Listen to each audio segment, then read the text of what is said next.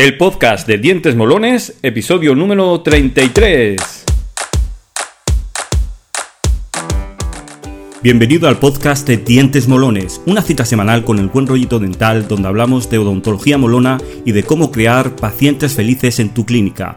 Un programa para dentistas, higienistas, auxiliares y pacientes molones, el lugar para los fans de los dientes.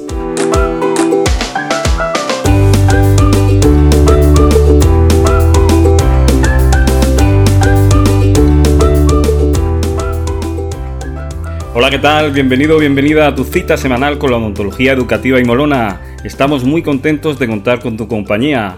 Al micrófono te saluda desde Murcia tu amigo Fran Hernández y como siempre y al otro lado de la fibra óptica desde Madrid tenemos a una madre en el dentista, tenemos a Lidia Almansa. Hola Lidia, muy buenos días, ¿cómo estás? Hola, buenos días Fran, muy bien, encantada de estar otra semana más aquí. Claro que sí, claro que sí. ¿Y de qué vamos a hablar esta semana? Pues esta semana vamos a hablar de las 10 preguntas que te haces, nos hacemos, sobre los dientes de, tu hijo. Pues sí, la verdad es que son preguntas que en algún momento como, como padres nos hemos hecho y que creo que, que, viene muy bien conocer su respuesta. Sí, vamos a sacar de dudas muchas dudas que tenemos y va a ser interesante el podcast de hoy.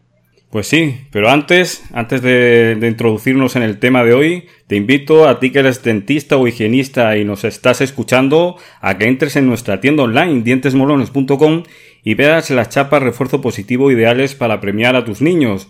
Mira, van personalizadas con la web de tu clínica, por lo que además te ayudan a promocionarla.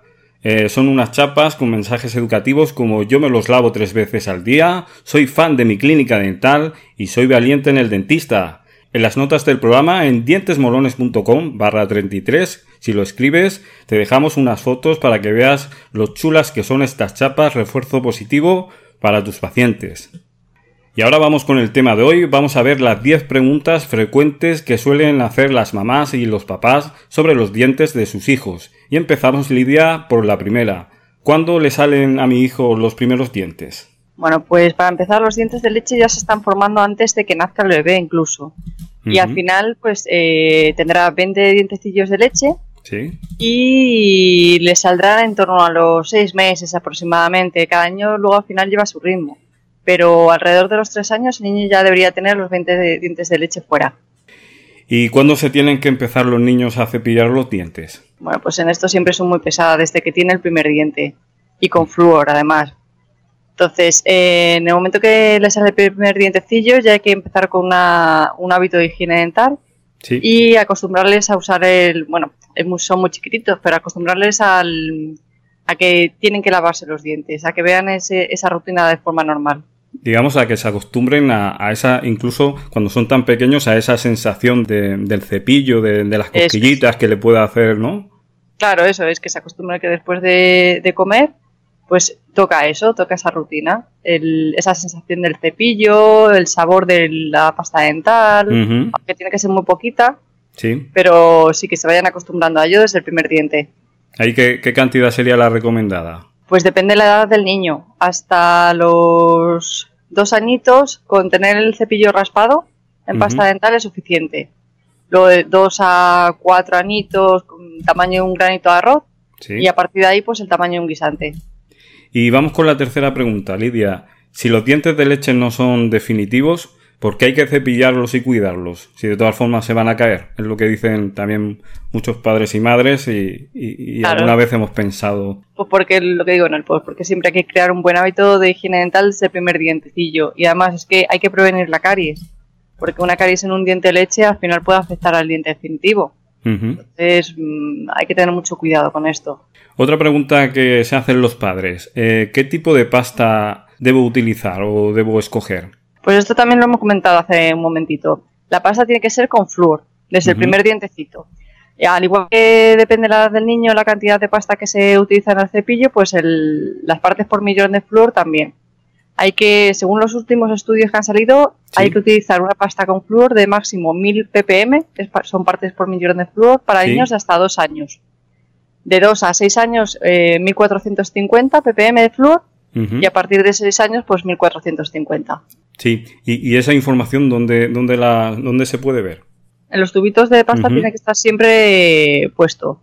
Sí. Eh, y si no está puesto, porque no lleva.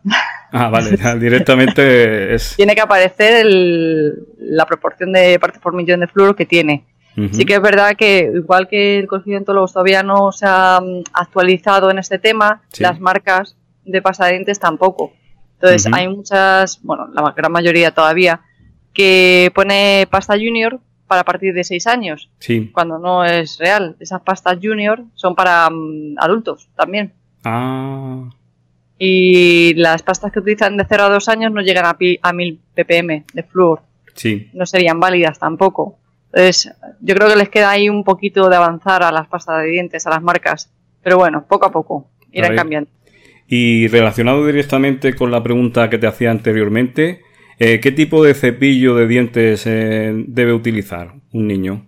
Pues que esté adaptado también a la edad del niño, a las manitas del niño, que el cabezal sea adaptado el tamaño Sí, a, a la boca de los niños. Lógicamente un niño de dos años no tiene la misma boca que un niño de seis. claro. Entonces, los cepillos tienen que estar adaptados primero a la manita del bebé de- o del niño.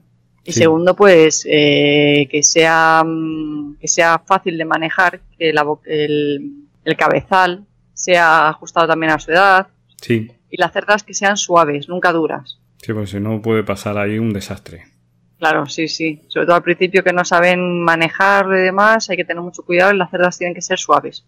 Eh, entonces llega el momento de cepillarse los dientes. Eh, ¿Qué técnica de cepillado se debe utilizar? Pues la más adecuada es el método cross.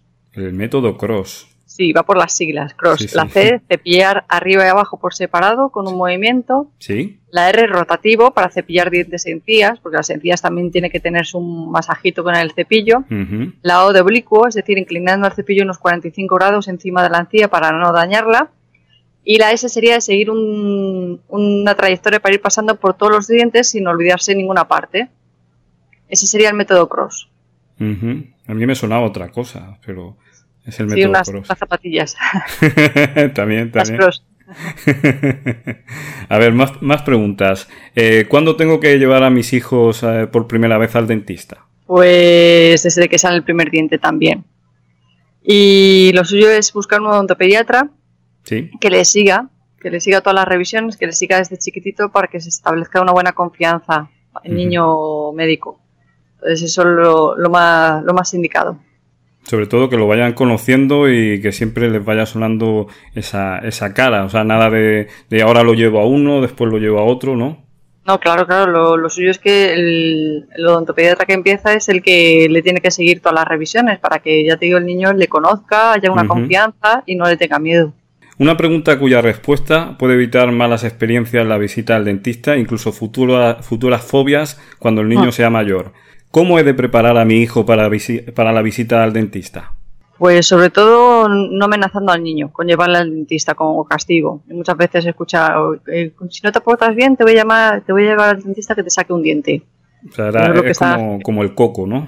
Sí, como el coco. Que viene el coco, sí. Al final lo que le estamos transmitiendo es miedo por ir a ese dentista, a ese, Sí. a ese doctor.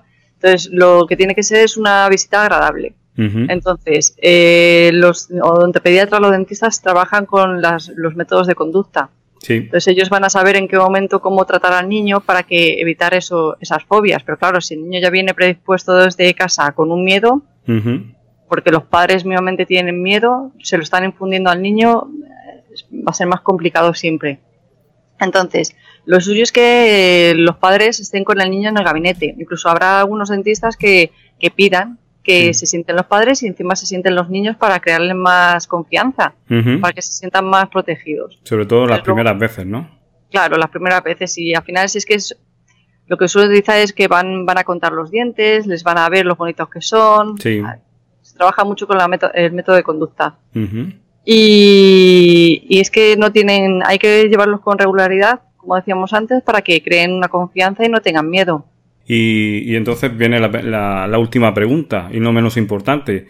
¿Con qué frecuencia he de llevar a mi hijo al dentista? Pues o bien desde que sale el primer diente o en cuanto cumple un añito. Y a partir de los tres añitos, pues las revisiones las marcará siempre el, el dentista, pero Sí. suelen ser cada seis meses para controlar cómo van la salida de los dientes, el tema de la caries y demás, así se cepillan bien, mal. ir guiándoles poco a poco.